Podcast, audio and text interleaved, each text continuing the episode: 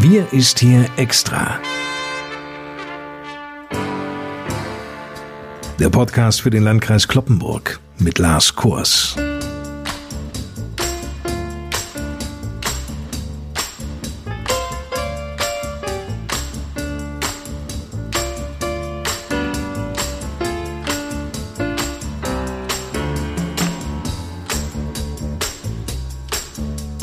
Moin und willkommen. Sebastian Kurz, 34 Jahre, Jurist, derzeit Bundeskanzler Österreichs, hat sich heute ganz weit aus dem Fenster gelehnt und verkündet, dass er plane, Hotels, Restaurants, Theater sowie fast alle Branchen ab dem 19. Mai wieder zu öffnen.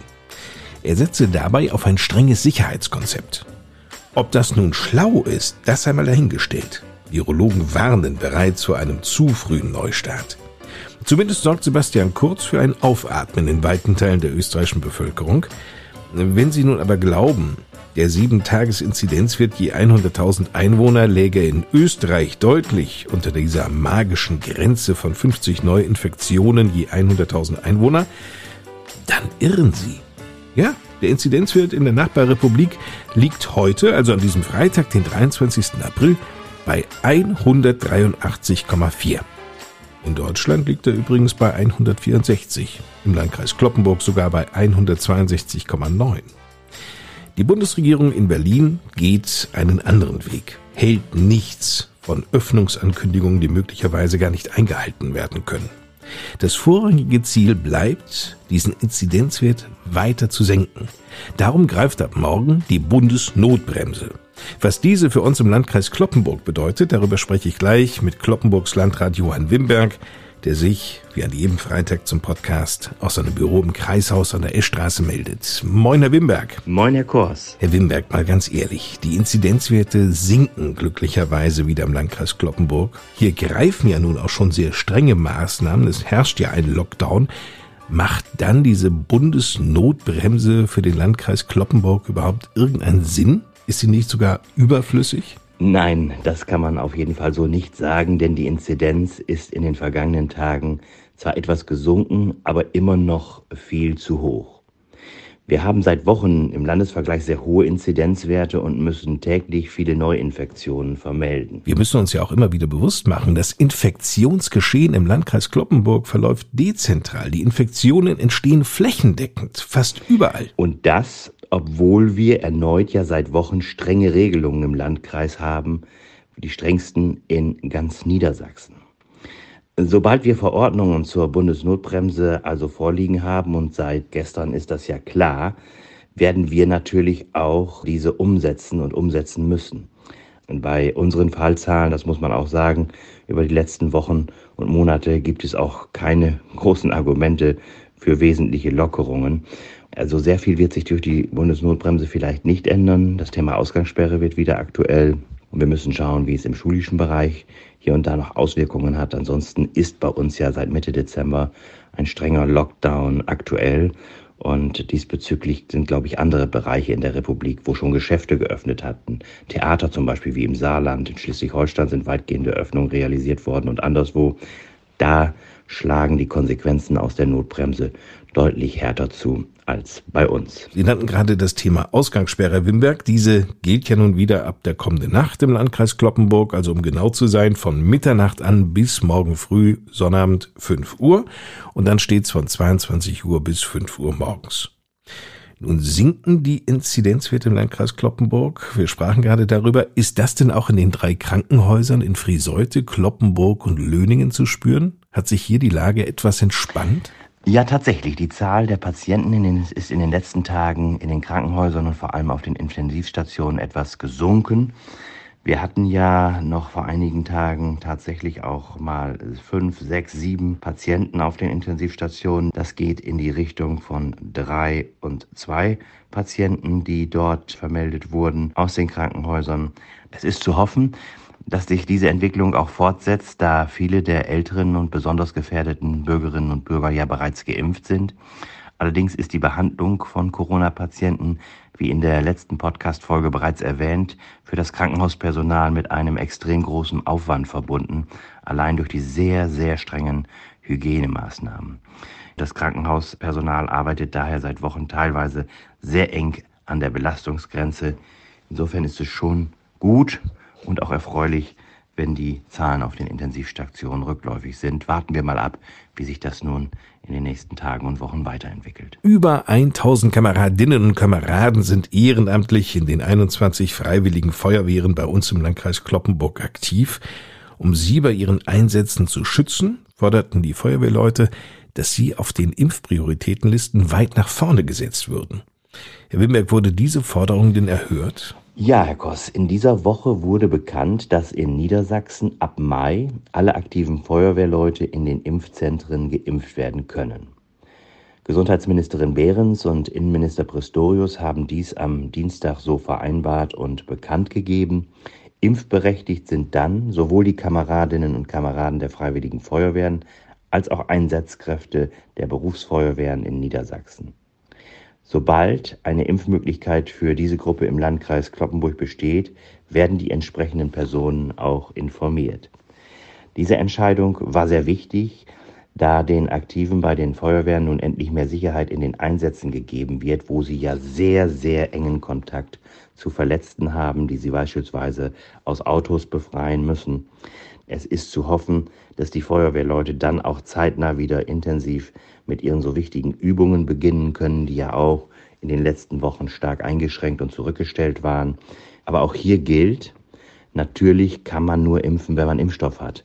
Und dieses Nadelöhr ist nach wie vor da. Hoffen wir, dass die angekündigten verbesserten Impfstofflieferungen im Mai dann auch eintreffen werden, damit man aus dieser Ankündigung in Richtung der Feuerwehrkameraden dann tatsächlich auch Impfungen werden lassen kann.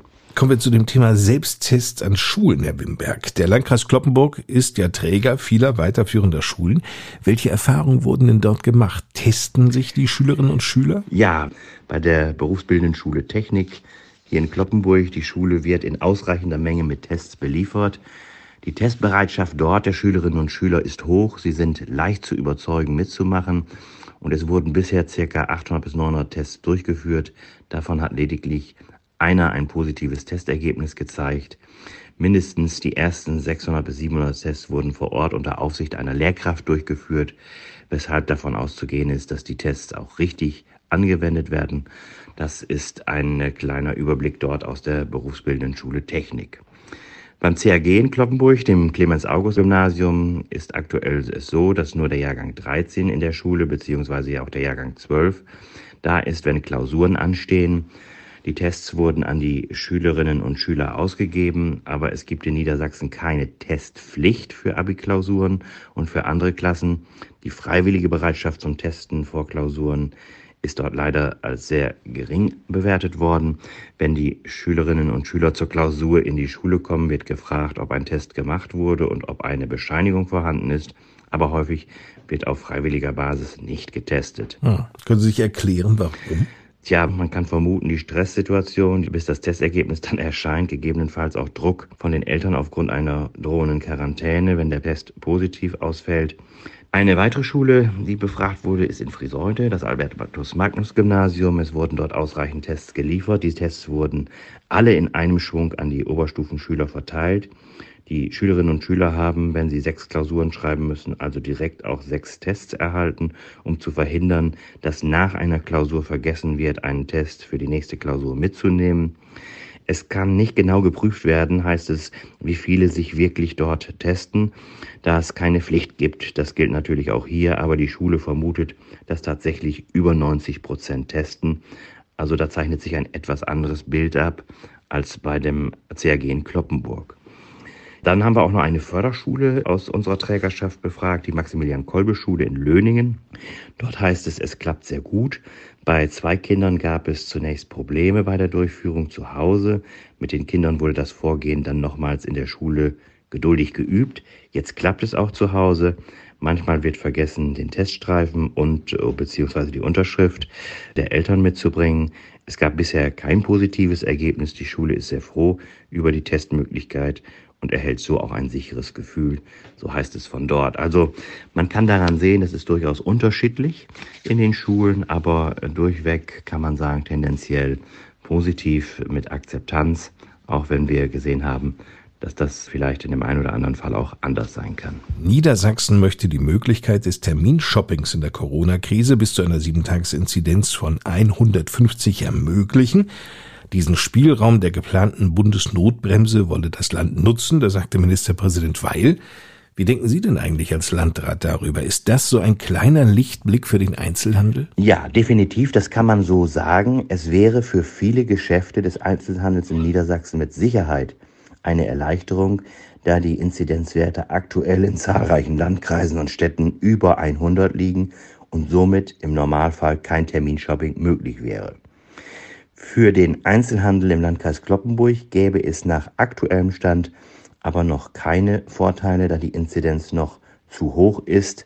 Hoffen wir, dass es besser wird. Vielen Dank, Johann Wimberg. Noch eine gute und gleichzeitig spannende Nachricht aus dem Kreishaus. Die Luca-App ist nämlich ab sofort einsatzbereit.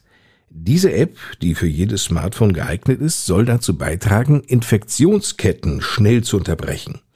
Hierüber lassen sich Kontakte von Corona-Neuinfektionen nachvollziehen. Mehr dazu auch auf der Homepage des Landkreises unter www.lkclp.de und auch in der nächsten Ausgabe unseres Podcasts Wir ist hier extra für den Landkreis Kloppenburg. Vielen Dank für Ihr Interesse. Mein Name ist Lars Kors. Bis nächsten Freitag. Ihnen eine gute Zeit und zu den Schlussworten gebe ich noch einmal ab ins Kreishaus zu Landrat Johann Wimberg. Ja, lieber Herr Kors, liebe Hörerinnen und Hörer, zum Schluss des heutigen Podcasts möchte ich einmal mehr Danke sagen. Das geht manchmal auch im Laufe dieser Zeit immer wieder unter, dass wir doch äh, viele Menschen haben, die sich so sehr engagieren, damit wir durch diese Krise kommen, dass wir hier so viel Hilfe und Unterstützung erfahren von so vielen Menschen, von Ärzten, von Krankenpflegerinnen und Pflegern, von Helferinnen und Helfern überall in den Impfzentren, in den Impfteams, im Gesundheitsamt, mit allen, die das unterstützen, die mitwirken. Das sind ganz viele Aktive, die sich jeden Tag sehr viel gefallen lassen müssen, die teilweise auch an den Bürgertelefonen, an den Impftelefonen sitzen, die auch viel zu hören bekommen, Dinge, die sie selbst gar nicht zu verantworten haben, aushalten müssen. Und denen allen gilt am Ende des heutigen Podcasts einmal mehr mein ganz, ganz großer und sehr herzlicher Dank für Ihren unermüdlichen Einsatz.